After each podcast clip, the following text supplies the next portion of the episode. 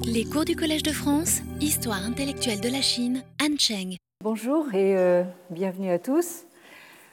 Alors, euh, la semaine dernière, nous euh, reprenions le cours de notre enquête au long cours sur la question de savoir si la Chine est encore une civilisation, en rappelant quelques vérités fondamentales dont la première est que toute civilisation, aussi ancienne fut-elle, est mortelle.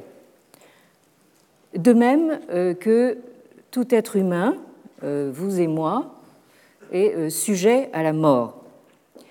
C'est ce qu'écrivait Paul Valéry en 1919 dans La crise de l'esprit, ce texte fameux que je citais la dernière fois. Ainsi donc, même la Chine, qui se vante de ses 5000 ans de civilisation continue, soi-disant, euh, n'est pas pour autant immortelle. Et euh, pour peu que on soit convaincu euh, que la civilisation chinoise est peut-être mortelle, mais qu'elle ne risque pas de mourir maintenant, précisément au moment où elle est au sommet de sa puissance, eh bien voici une autre vérité première euh, que l'on trouve formulée sur tous les tons euh, dans les sources euh, les plus anciennes et les plus diverses de cette même civilisation chinoise. C'est précisément c'est ça cette euh, vérité première, lorsqu'on est au sommet de sa puissance, qu'on est susceptible d'en redescendre. Et c'est donc euh, ce qui est exprimé dans ce chapitre 16 du Laozi que vous avez eu un peu le temps de regarder, de vous remettre en mémoire, de relire, de méditer. Alors, je rappelle cette euh, ces deux vers euh, que j'ai surlignés en jaune. Euh, Wan wu bing zuo, wu yi guan fu, fu wu yun yun, ge fu gui qi. Donc, les dix mille lettres, c'est-à-dire tout ce qui existe, euh, Pingzuo s'active tous ensemble à qui mieux mieux, hein, alors que moi, je reste à euh, observer ou à contempler leur retour. C'est-à-dire donc le sage, c'est celui qui euh, euh, se met à l'écart, en retrait de, la foule, les foules sentimentales, et qui observe donc ce processus naturel et inéluctable du retour. C'est-à-dire que, en fait, quand vous avez l'impression de progresser, d'aller de l'avant, en réalité, vous êtes déjà en train euh, euh, d'être dans cette boucle du, retour. Et le, verset suivant vous dit, car tout être qui euh, s'applique à proliférer à qui mieux mieux, en fait, chacun de ces êtres fait retour à sa racine. Alors donc ça, ce, thème du, fou, c'est-à-dire donc du, du retour, c'est quelque chose euh, de très important dans le Laozi. Et euh, vous verrez que le discours officiel actuel en fait un autre usage. Hein. Alors, des avertissements répétés se trouvent donc dans cette littérature chinoise ancienne contre la tentation de ce que les Grecs appelaient hubris, euh, qui se traduit le plus souvent par la notion de démesure.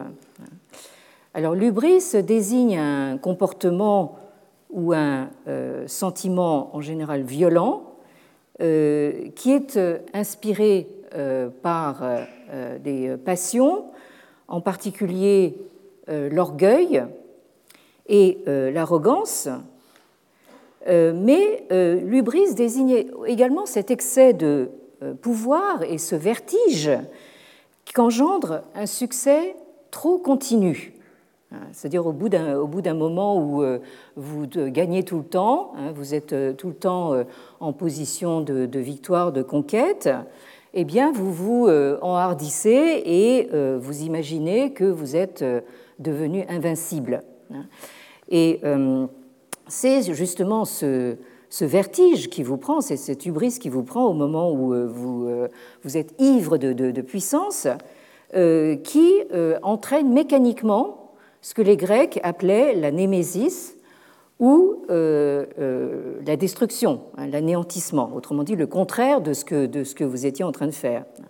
Et donc les Grecs, dans leur sagesse, euh, opposaient à l'ubris la tempérance et la modération, hein, qui est avant tout connaissance de soi et de ses limites. Et c'est en quoi euh, les, Grecs ici euh, rejoignent un peu nos braves euh, Confucéens. Hein. Alors, dans la Chine ancienne, l'une des illustrations les plus frappantes et les plus originales de l'ubris se trouve dans le livre des mutations, en chinois le Yi Jing, euh, cet ouvrage assez unique en son genre qu'on connaît euh, ici plutôt sous le titre de Yi King. Hein. Euh, Yi King, c'est-à-dire donc le livre canonique des changements ou des mutations. Ici à l'image, vous avez un diagramme des 64 hexagrammes du Yi Jing. Les 64 hexagrammes, c'est-à-dire des figures à six traits euh, envoyé en 1701 par euh, le jésuite français Joachim Bouvet au philosophe allemand Leibniz. Euh, Leibniz, dont on sait qu'il s'est montré très intéressé justement par cette idée d'alternance de traits pleins et brisés. Vous avez ici en haut de l'image les huit trigrammes de base euh, qui sont formés par euh, toutes les combinaisons possibles justement de ce trait plein qu'on appelle aussi trait euh, yang et des traits brisés, hein, donc avec une coupure au milieu, qu'on appelle également trait yin. Et donc, si vous combinez cette alternance de traits pleins et de traits brisés sur trois niveaux, hein, vous obtenez donc ces huit trigrammes de base qui, combinés entre eux, multipliés par eux-mêmes, donnent donc les 64 hexagrammes, c'est-à-dire sur euh, six lignes. Alors, au milieu de l'image, vous avez le, tout premier hexagramme qu'on appelle l'hexagramme Tien, euh, qui est composé entièrement, comme vous le voyez, de euh, traits pleins, hein, c'est-à-dire de traits yang. Alors, je rappelle euh, rapidement euh, que ce Yi Jing, c'est un ouvrage tout à fait unique. Euh, ça m'arrive pas souvent de, dire que certaines choses sont uniquement chinoises. Et eh bien là, vous, avez quelque chose qui est unique en son genre. un ouvrage qui s'organise autour de diagrammes. Euh, ces diagrammes étant donc euh, les 8 trigrammes et les 64 euh, hexagrammes. Et autour de ces figures, de ces diagrammes, s'organisent des textes. Alors vous avez d'abord la, première strate de, de texte, ce sont les sentences divinatoires qui portent sur les figures prises dans leur ensemble et ensuite sur chacune des lignes de euh, ces figures. Et euh, la lecture de ces lignes, euh, donc six lignes pour les hexagrammes, se fait à partir du bas. Hein. C'est-à-dire on commence par le bas et on remonte petit à petit. Et ensuite, vous avez autour de cet ensemble divinatoire, parce que le, livre des, mutations, c'est d'abord en fait une, une, sorte, pour aller vite, de manuel de divination, euh, autour de cet ensemble divinatoire se, sont agrégés euh, des, euh, des, textes qui sont des, de véritables textes, c'est-à-dire en fait des commentaires et des considérations sur l'aspect à la fois divinatoire, symbolique, graphique de ces, de ces figures. Et on peut dire que dans toute la tradition intellectuelle chinoise, hein, je ne dis pas qu'elle a duré 5000 ans, je dis que elle a euh, plus de 2000 ans d'histoire. Euh, dans toute cette tradition intellectuelle chinoise, tout ce qui a compté euh, dans cette tradition, c'est-à-dire tous les grands penseurs, se sont tous penchés, ils se sont tous intéressés au livre des mutations. Hein. Vous n'en avez pas un qui, qui, qui, pas, qui ne soit pas allé de son, de son commentaire sur, ce, sur cet ouvrage. Alors, donc, je reviens à mon premier hexagramme, qui est donc euh, composé de six lignes qui sont toutes euh, yang, yang qui euh, correspond donc au chiffre 9 auquel il est fait référence dans les sentences divinatoires. Le, chiffre 6 étant associé au yin, c'est-à-dire donc au trait brisé. Alors je signale que euh, l'hexagramme Tien, premier, premier hexagramme, est immédiatement suivi de son opposé, hein, c'est-à-dire l'hexagramme Kun, qui est euh, composé, lui, uniquement de traits brisés, c'est-à-dire de traits euh, yin. vous remarquez quand même, c'est le yang qui vient en premier. Hein. Bon. Alors, donc, que nous disent ces sentences divinatoires? Alors, donc, nous commençons par la première ligne, c'est-à-dire la ligne du bas. Hein. Bon. Euh, euh, Qianlong Wuyong. Donc, euh, neuf, hein, c'est-à-dire euh, yang, au début, hein, dans première ligne. Donc, dragon caché, hein, Tian, c'est le fait d'être sous l'eau, il est immergé, on ne le voit pas. Wuyong, ne pas agir. Ensuite, deuxième ligne, toujours à partir du bas, donc Jiu zai Tian, Li Jian Daren. Donc, euh, neuf, en deuxième ligne, on voit le dragon dans le champ, hein, ou c'est-à-dire au niveau du, sol. Hein, il était euh, caché sous l'eau, maintenant il apparaît euh, au niveau de la terre ou du sol. Il est avantageux de voir le grand homme. Je, vous laisse interpréter, hein, bon, à vous de euh, comprendre à votre manière. Hein. Euh, 9 à la troisième ligne. Junzi.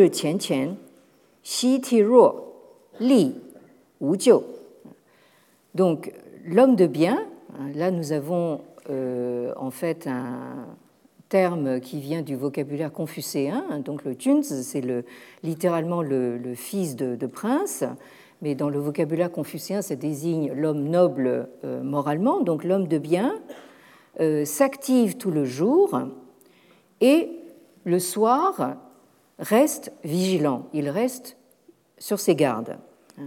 Li, danger, mais Wu pas de faute, c'est-à-dire pas de motif euh, de blâme.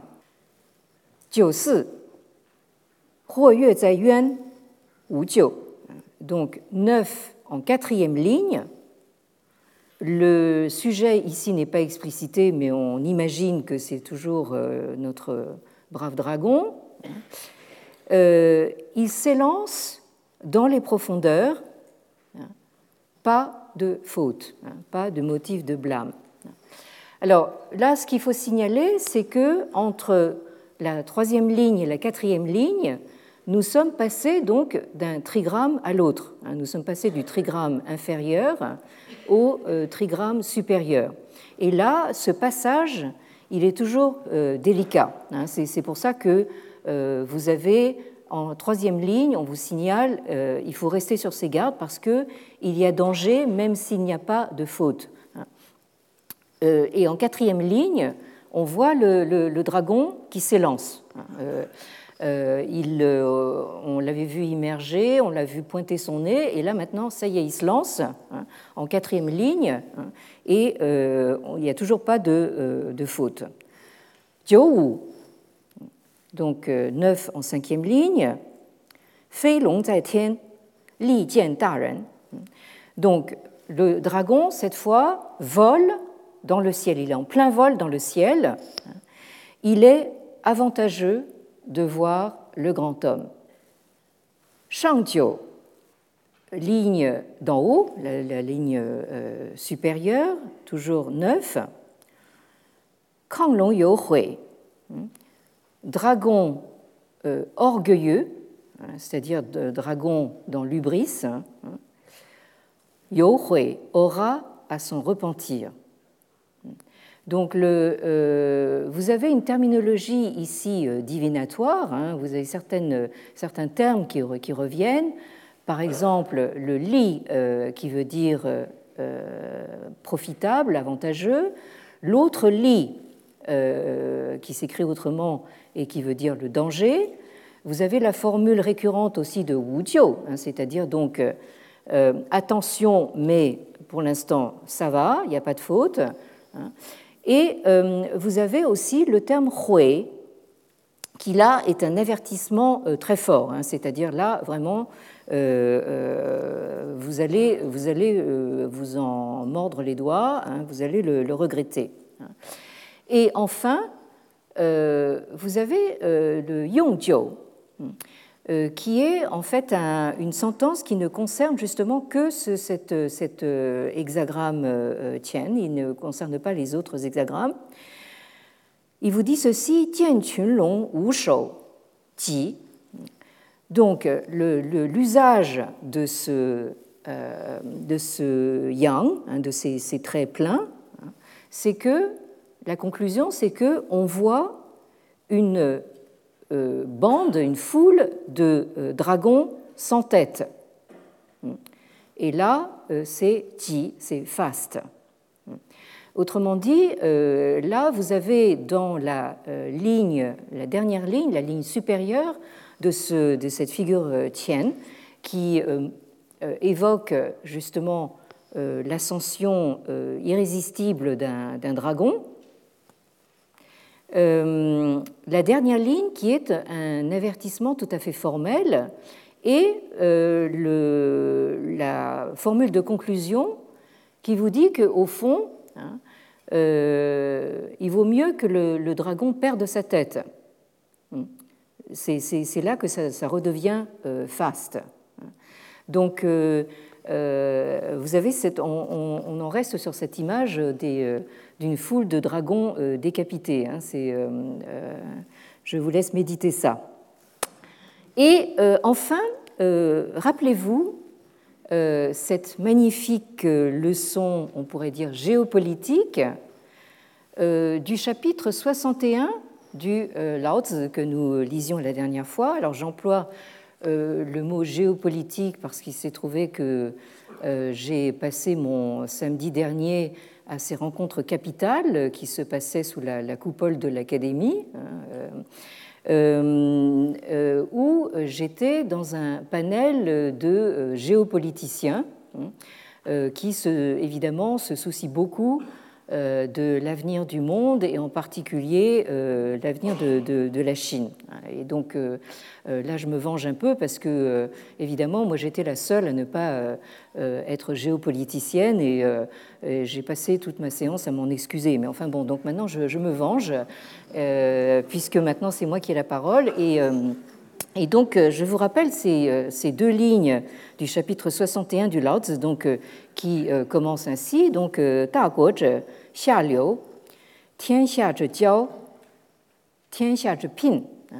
donc, euh, le, euh, ce qui fait un grand pays, c'est qu'il se tient au plus bas, hein, là où converge euh, l'eau, les cours d'eau, là où se rencontre le Tianxia, c'est-à-dire tout ce qui est sous le ciel, le monde entier, là où se trouve le féminin, le principe femelle.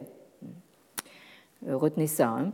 Et, euh, euh, et ce chapitre 61 se termine ainsi donc Fu liang ge de qi so yu, da yi wei xia. Hein. Donc vous avez dans le, corps de ce chapitre 61 donc une considération sur les, grands pays qui ont tout intérêt hein, à se laisser conquérir par des petits pays, Hein, et les petits pays qui ont eux aussi intérêt en fait à euh, se gagner les, grands pays. Donc euh, la, dernière phrase, je la résumais euh, de manière assez prosaïque la dernière fois en disant c'est un, arrangement win-win, hein, donc gagnant-gagnant. Hein. donc les, les, deux, les grands pays et les petits pays, ils trouvent chacun donc ce qu'ils désirent, ils trouvent chacun leur intérêt, mais c'est aux grands pays de se mettre plus bas que les autres. Et euh, si vous vous souvenez, j'ajoutais jeudi dernier ce commentaire un peu ironique, je disais à bon entendeur, salut. Eh bien, euh, figurez-vous qu'il a été entendu ce message. Il s'est produit une espèce de miracle. Euh, le message a été entendu par nul autre que le président Xi Jinping, qui a déclaré pas plus tard que lundi dernier à l'ASEAN L'ASEAN, c'est l'Association of Southeast Asian Nations, c'est-à-dire l'association euh, des euh, nations de l'Asie du Sud-Est. Euh, donc lundi dernier, l'ASEAN fêtait les 30 ans de la participation de la Chine à cette association. Et à cette occasion, donc, le président Xi Jinping a déclaré ceci La Chine s'oppose résolument à l'hégémonisme et à la politique de puissance. Elle souhaite maintenir des relations amicales avec ses voisins et cultiver avec eux une paix durable dans la région. Elle ne cherchera absolument pas à exercer de domination et encore moins d'intimidation sur ses voisins plus petits. Bon, alors euh, euh, c'est euh, proprement incroyable. quand j'ai vu ça, je me suis dit, ah ben, c'est comme si le président citait tout simplement ce passage du, Lao Tzu. Alors, certes, ces propos sont très rassurants venant du grand dragon chinois, hein, donc pas forcément celui du Yi Jing, mais pourquoi pas. Euh, mais euh, sont des propos qui risquent de ne pas vraiment convaincre euh, les petits voisins en question. Alors, vous avez la, Malaisie, le Vietnam, les, Philippines et j'en passe, qui se font tous les jours en fait rembarrer, hein, intimidés par les frégates chinoises qui patrouillent en mer de Chine et qui revendiquent la possession euh, de ce qu'on appelle les cailloux, hein, c'est-à-dire ces, petites îles inhabitées, euh, que sont les îles Spratlys ou les îles Paracel. Hein. Euh, de fait, la déclaration très, comment dire, rassurante du, président Xi Jinping s'est heurtée euh, immédiatement à la protestation, véhémente des Philippines qui venait tout juste enfin, de se faire euh, rembarrer euh, précisément par ces frégates chinoises. Et c'est intéressant de, faire comme j'ai fait, c'est-à-dire d'aller au Vietnam et recueillir l'avis des Vietnamiens sur la question, hein. bon, donc, qui ne sont pas franchement rassurés par ces envolées rhétoriques. Mais alors, toujours est-il que euh, ce qu'il faut retenir dans le processus euh, décrit euh, dans le Lao c'est-à-dire quand on, c'est précisément quand on atteint le sommet de sa puissance qu'on ne peut que décliner. Hein. ce qui est remarquable, c'est que c'est un processus tout à fait naturel. Il n'y a absolument aucune notion de châtiment hein, ou de punition morale. C'est un processus inéluctable parce qu'il est euh, naturel et c'est ce que euh, nous rappelait ce chapitre 9 du Lao Tzu, hein, euh, et particulièrement cette phrase surlignée en jaune, donc Fu Gui Er Jiao, Yi Qi Jiu, hein, donc tirer orgueil de la richesse, de la prospérité et des honneurs, c'est euh, amener de soi-même, le zi est important ici, de soi-même le tio, hein, la faute. De, manière intéressante, vous retrouvez ici un terme, le, terme de tio, que, vous voyez répété dans le Yi Jing. Donc, nous avons ici en, Europe très souvent la tendance à euh, vouloir classifier les euh, courants de pensée de la Chine antique en écoles. Hein, on est sans doute là influencé par notre euh, référence à la Grèce. En réalité, vous voyez ici qu'il y a en fait des passages, en fait des, des emprunts de, de, phrases et même de, termes d'un texte à l'autre, hein, d'un texte d'une tradition à une autre tradition. Euh, alors, le, le ici me paraît euh, intéressant, le de soi-même, puisqu'il fait référence à une notion tout à fait fondamentale dans le Lao à savoir cette notion de ziran, c'est-à-dire euh, ce qui advient de soi-même ainsi, hein. c'est-à-dire ce qu'en latin on appellerait le sponte sua, c'est-à-dire donc le, ce qui advient de son propre mouvement, hein, de son de sa propre nature. Or, dans la Chine d'aujourd'hui, euh, ce processus euh, naturel, ou on pourrait dire même mécanique, euh, de déclin, hein, se traduit par le phénomène d'involution, hein, ce Neijuan dont nous parlions la dernière fois. Hein. Donc, je vous disais que le Neijuan, c'est véritablement euh, le dernier concept à la mode euh, à Pékin, hein, euh, et qui traduit donc cette sensation d'épuisement, ou on pourrait dire en bon français de burn-out, que l'on éprouve à force de pédaler sans fin, comme un hamster sur sa roue. Hein. Ça, je vous avoue qu'en tant que professeur au Collège de France, j'ai aussi quelquefois cette impression d'être un hamster qui pédale euh, sans arrêt dans, sa roue sans jamais avancer, bien sûr, hein, bon. Euh, et surtout sans jamais voir euh, d'aboutissement ou même d'amélioration à sa condition.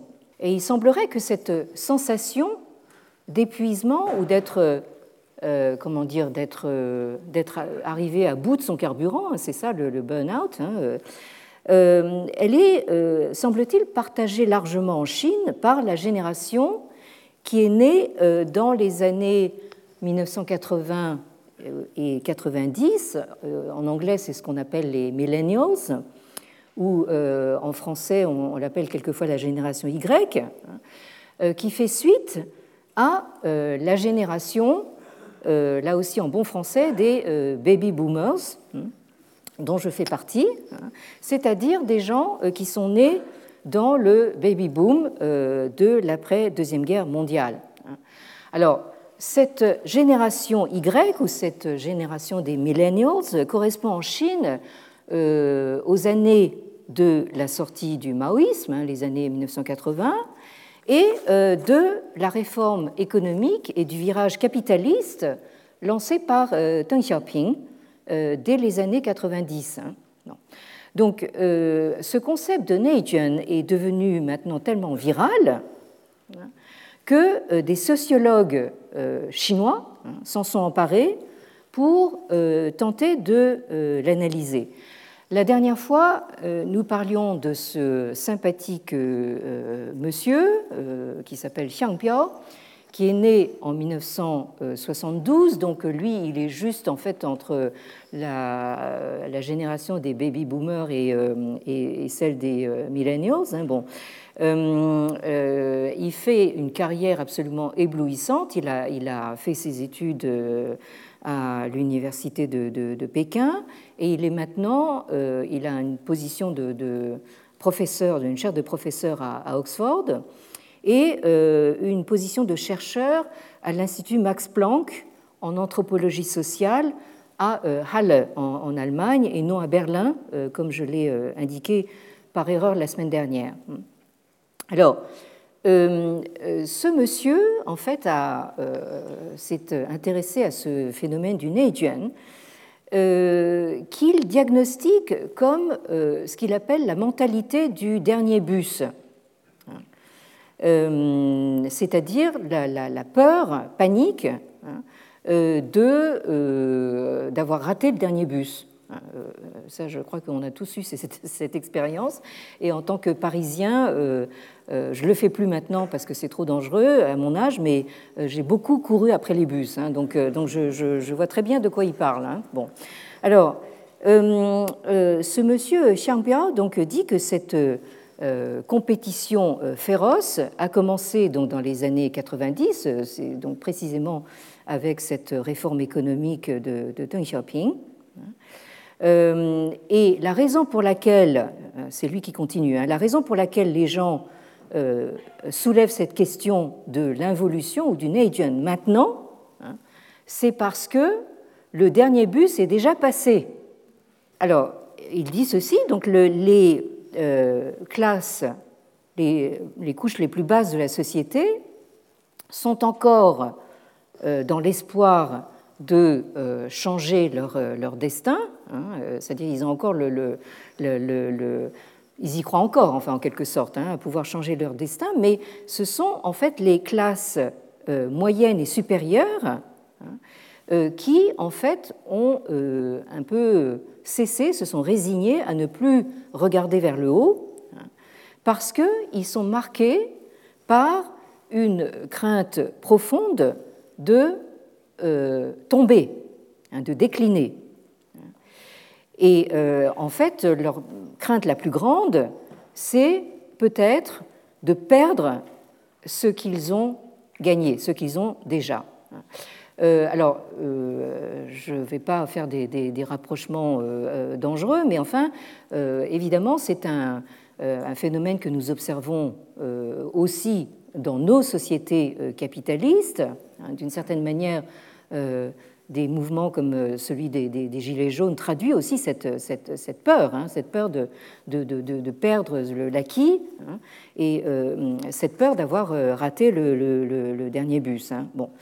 alors, ce monsieur Xiangbiao attribue ce phénomène au système capitaliste et donc à la compétition féroce qu'il induit euh, notamment dans les familles chinoises. Hein. donc, euh, on disait la dernière fois que ces familles chinoises, elles, elles sont comme des hamsters, enfin, qui, qui, euh, courent éperdument dans leur, dans leur cage hein, pour essayer de d'assurer l'éducation de, leurs enfants quand ils en ont. Hein.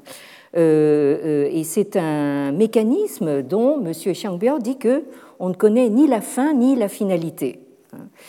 et c'est un mécanisme euh, qui euh, présente, euh, selon lui, en Chine, une particularité hein, par rapport aux autres sociétés capitalistes, c'est son homogénéité. Hein. Et, il dit lui-même qu'un des prérequis les plus importants de ce de cette involution, c'est la non-différenciation. Hein. C'est-à-dire que chacun se fixe les mêmes buts, euh, parce que autrement, euh, si vous êtes euh, malheureux au travail, vous pourriez imaginer de faire autre chose. Eh bien non, en fait, en, Chine, chacun est poussé à suivre le même chemin, à savoir donc toujours gagner plus d'argent, acheter une maison de plus de 100 mètres carrés, avoir une voiture, fonder une famille, etc. Hein. Donc la route est très bien balisée, chacun est parfaitement intégré et les gens se battent tous pour la même chose à l'intérieur de ce marché. Et euh, récemment, je retrouvais un, collègue de Singapour qui me dit qu'en fait, à Singapour, vous avez exactement le même type de phénomène. Et il me rappelait qu'à Singapour, vous avez les fameux 5 C de, Singapour, c'est-à-dire cash, car, credit card, condominium and country club. Donc là, en fait, ça fait même plus de 5 C. Hein, c'est bon. Alors donc, Cash, donc euh, l'argent, ça c'est fondamental. Hein. Sans argent, vous n'existez pas à Singapour, bon, euh, ni ailleurs d'ailleurs. Euh, car, la voiture, bien sûr, si, possible une grosse, une grosse voiture, une BMW. Hein, bon, credit card, alors ça, évidemment, ustensile indispensable, hein, la, la, carte de crédit. Condominium, alors ça c'est plus spécifique à Singapour. c'est d'avoir donc Là, avoir une, maison, euh, c'est euh, pratiquement mission impossible à, Singapour, vu l'étendue du territoire, mais euh, le tout, c'est de se retrouver dans un appartement de plus de 100 mètres carrés, dans un condominium, hein, c'est-à-dire donc un, de ces grands ensembles de, luxe, et avoir aussi sa carte du country club, hein, c'est-à-dire donc un club de euh, de, golf, euh, de choses comme ça. Et ça, je pense que c'est euh, là aussi plus spécifique à Singapour, mais ça gagne aussi la Chine continentale.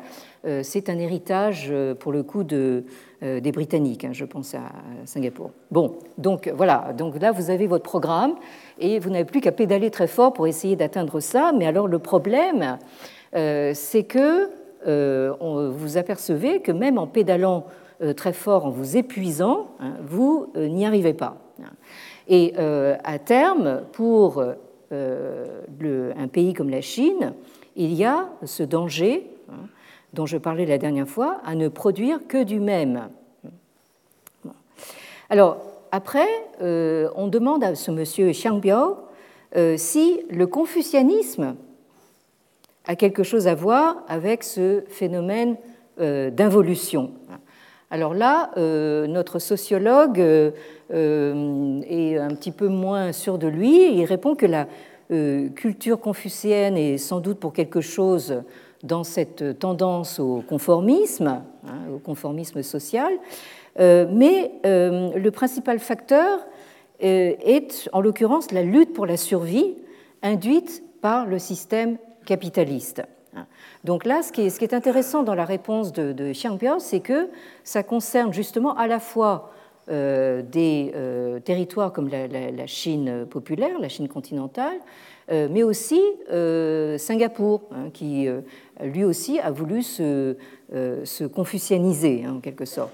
Alors, puisque je l'ai sous la main, à propos du bon vieux confucianisme, vous avez un numéro de la revue Histoire qui vient de sortir et qui est euh, consacré donc euh, à l'idéologie Confucius. Euh, je trouve le titre intéressant. C'est pas moi qui l'ai suggéré, même si j'ai participé à ce, ce, numéro. Mais l'idéologie Confucius, c'est quelque chose justement qui, en Chine et les territoires sinisés, vient se combiner avec l'idéologie et le système capitaliste. Alors, donc, on a bien compris que ce phénomène de burn-out hein, touche principalement euh, une jeune génération, hein, c'est-à-dire donc euh, éventuellement des, étudiants, hein, ceux qui sont en bout de, comment dire de cette génération des millennials, mais aussi des jeunes actifs.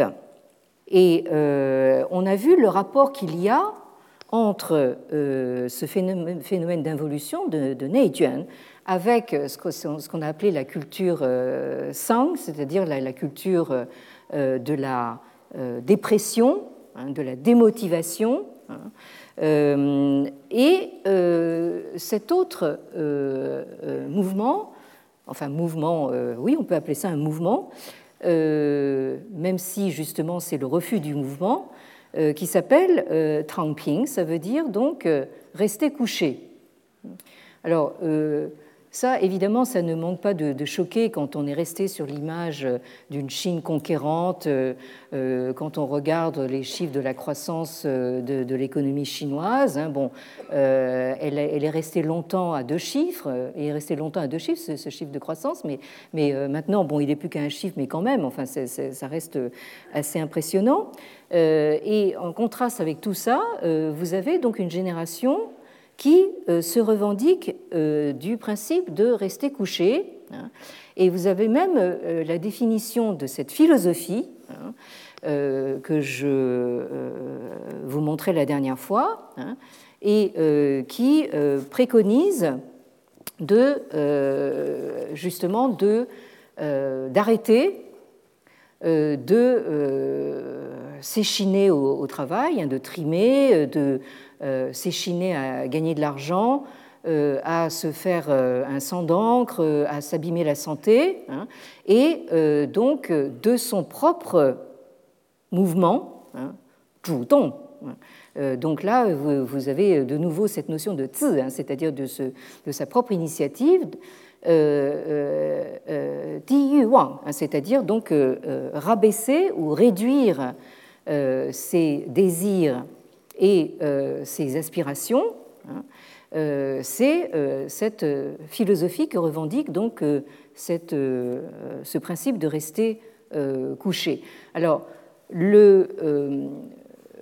l'idée justement de réduire les, désirs et ses, aspirations, c'est tout à fait ce que vous lisez dans le Lao.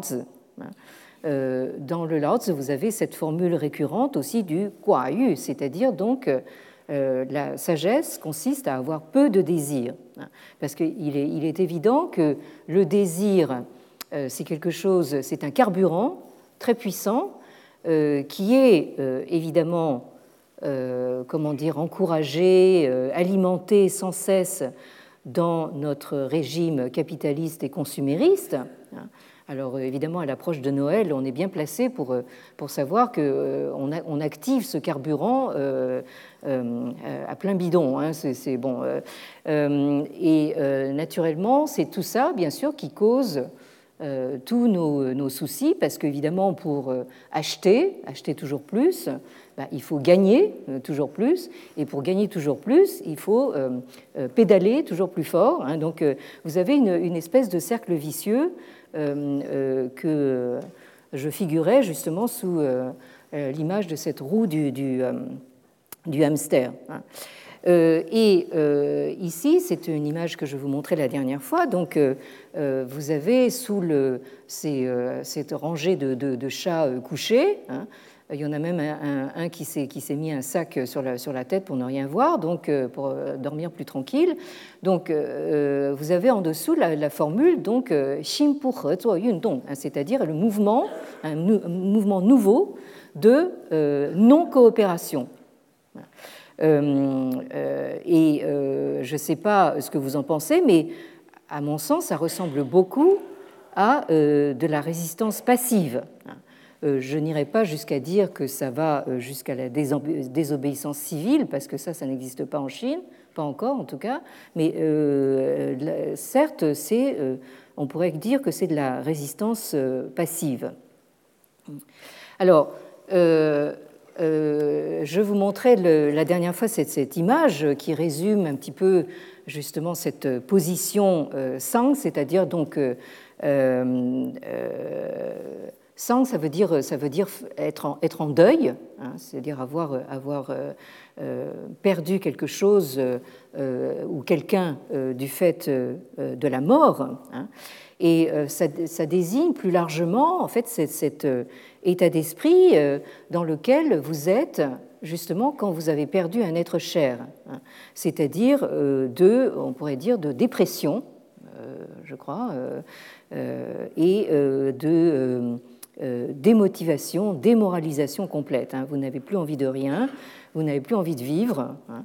et donc la, position de cet acteur donc très connu qui s'appelle Koyo euh, on l'a appelé le euh, euh Trang, c'est-à-dire donc d'être affalé comme ça, comme, comme euh, dans cette, dans cette série qui date de 1993, où vous voyez quelqu'un qui n'a plus de force, qui, n'a plus, plus envie, de, envie de, de, rien. Et donc ça a généré toute une, culture euh, on parle de la, de la musique sang, c'est-à-dire et, du thé euh, sang, tout ça, ce sont des, euh, produits de cette culture qui circulent sur les réseaux sociaux en Chine et qui traduisent donc cette sensation de, fatigue qui,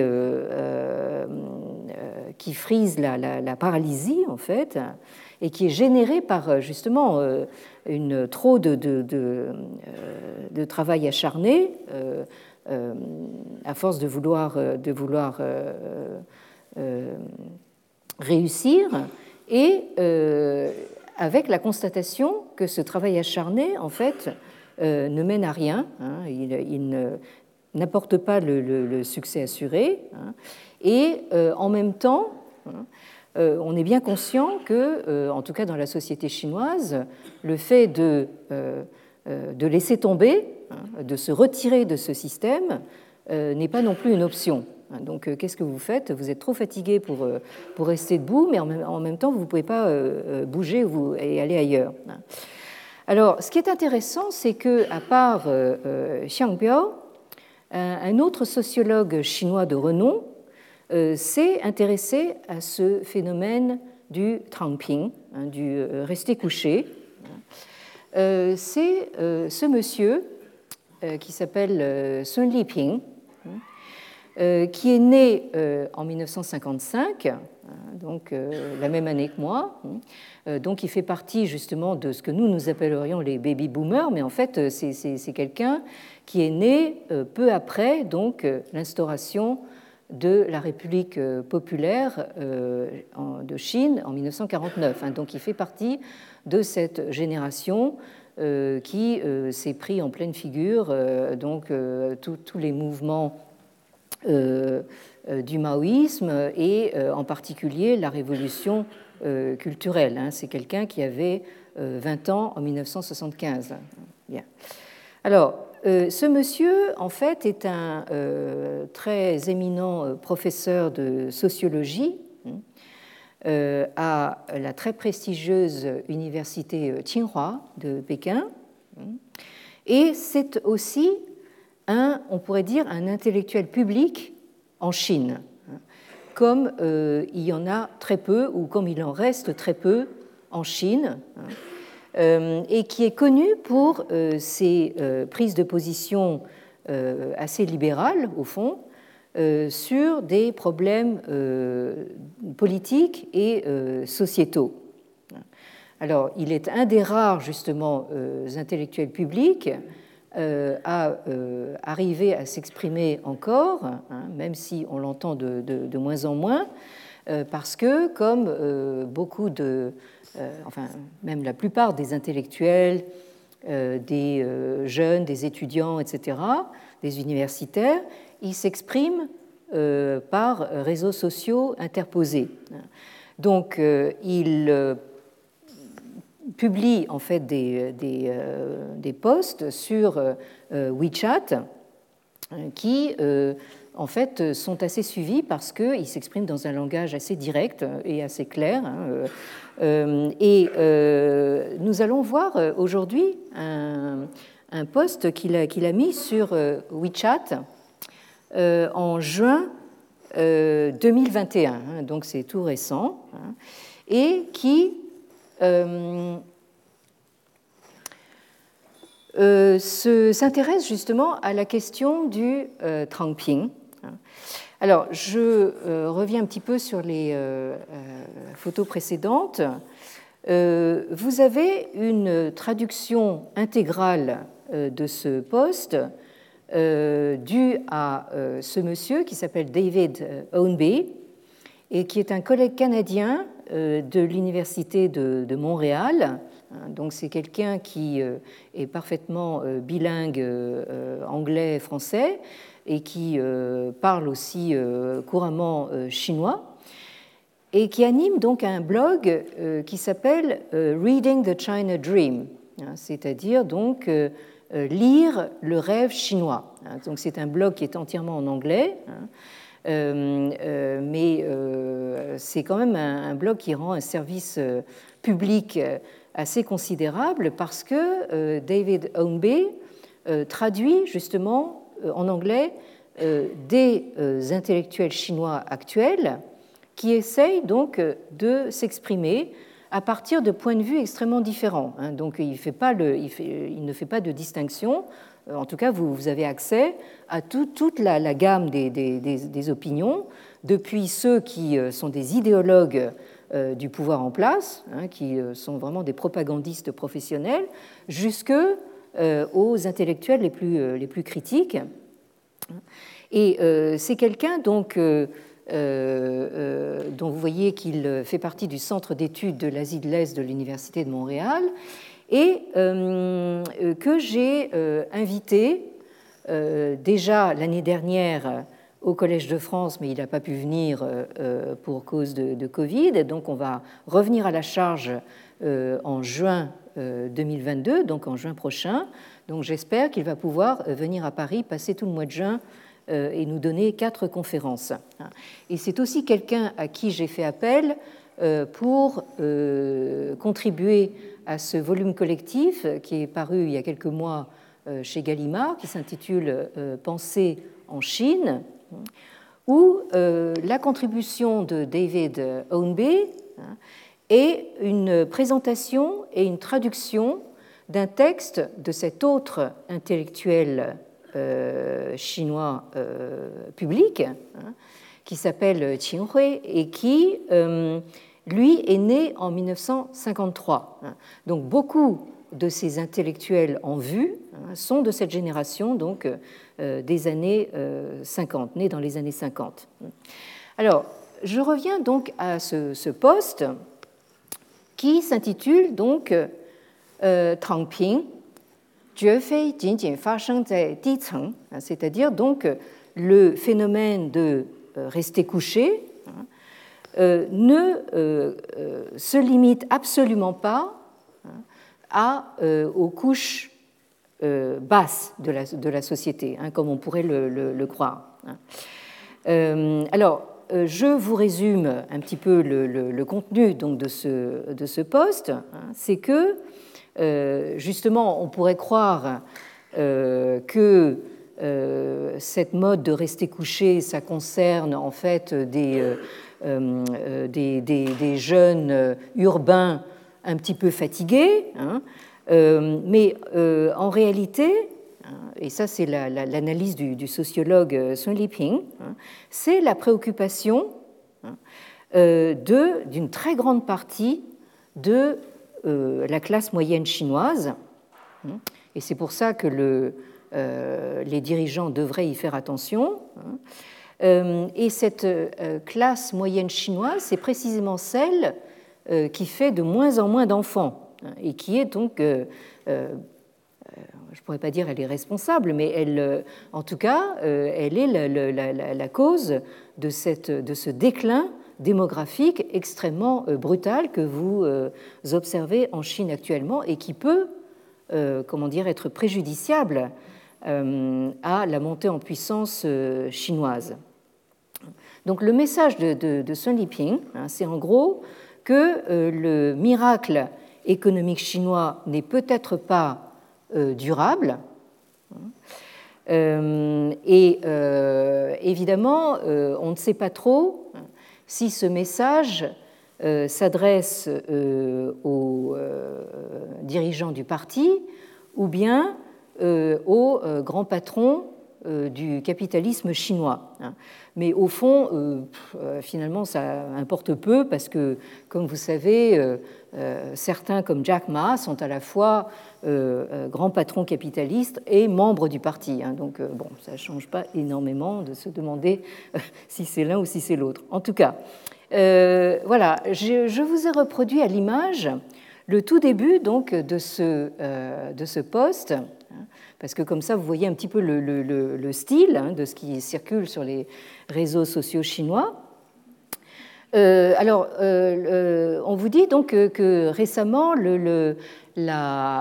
cette mode du rester couché hein, euh, est devenue en fait une, sorte de comment dire de, d'expression virale hein, sur euh, sur les réseaux sociaux euh, en même temps que le Neijuan, c'est-à-dire donc l'involution. Hein. Et euh, là-dessus, hein, il y a des gens donc qui ont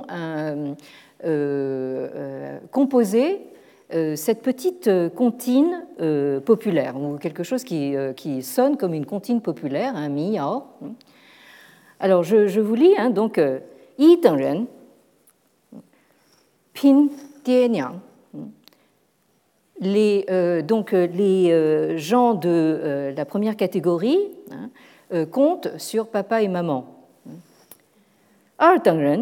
Ping Donc, les gens de la deuxième catégorie comptent sur les guanxi, c'est-à-dire les relations. Ping Donc les gens de la troisième catégorie, alors là, ça va en descendant. Hein. c'est le contraire du, du, du, Ching. On ne lit pas de bas en haut, on lit de, bas, de, haut en bas. Hein. Donc, les gens de la troisième catégorie comptent sur leur cerveau, hein, sur leur, leur, matière grise. La quatrième catégorie euh, compte sur sa force physique. Donc là, vous avez le, comment dire, la distinction entre le, ciboulot, hein, euh, qui euh, est quand même un peu supérieur au biscotto. Hein. Bon, donc, et là, cette, dualité, nous allons la retrouver bientôt. Bon. Alors, Wu Tangren, Pin Xingming, hein, donc les gens de la cinquième catégorie, ils, en fait, ils, euh, pinching, ça veut dire littéralement, ils jouent leur vie. Hein, c'est-à-dire qu'ils sont, ils sont vraiment, euh, ils mettent leur, euh, leur santé mentale et physique en danger hein, dans, la, dans la lutte pour la survie. Hein. Bon. Ren, Ping Tang Ping. alors, les gens de la dernière catégorie, la plus basse, ils ne peuvent compter que sur le fait de rester couchés. Bon. Et euh, la, conclusion, hein, euh, c'est que donc euh, le, sens de cette petite comptine, hein, c'est que ce phénomène du tramping, du rester couché, hein, ne concernerait que les couches les plus basses, c'est-à-dire celles qui n'ont pas d'autre solution, alors que justement Monsieur Sun Liping euh, prétend que en, réalité, et c'est ça le danger, c'est que ça, touche en fait les classes euh, moyennes hein, sur, lesquelles s'est bâtie justement toute la réforme économique en Chine depuis les années 90. Hein. donc bien, je suis obligée de m'arrêter là. Nous poursuivons donc notre exploration. Euh, la semaine prochaine. Pour l'instant, donc, euh, restez couchés, euh, surtout avec le, froid qui fait. Et donc, à la semaine prochaine, éventuellement assis. Hein. Bon. Retrouvez tous les contenus du Collège de France sur www.colège-2-france.fr.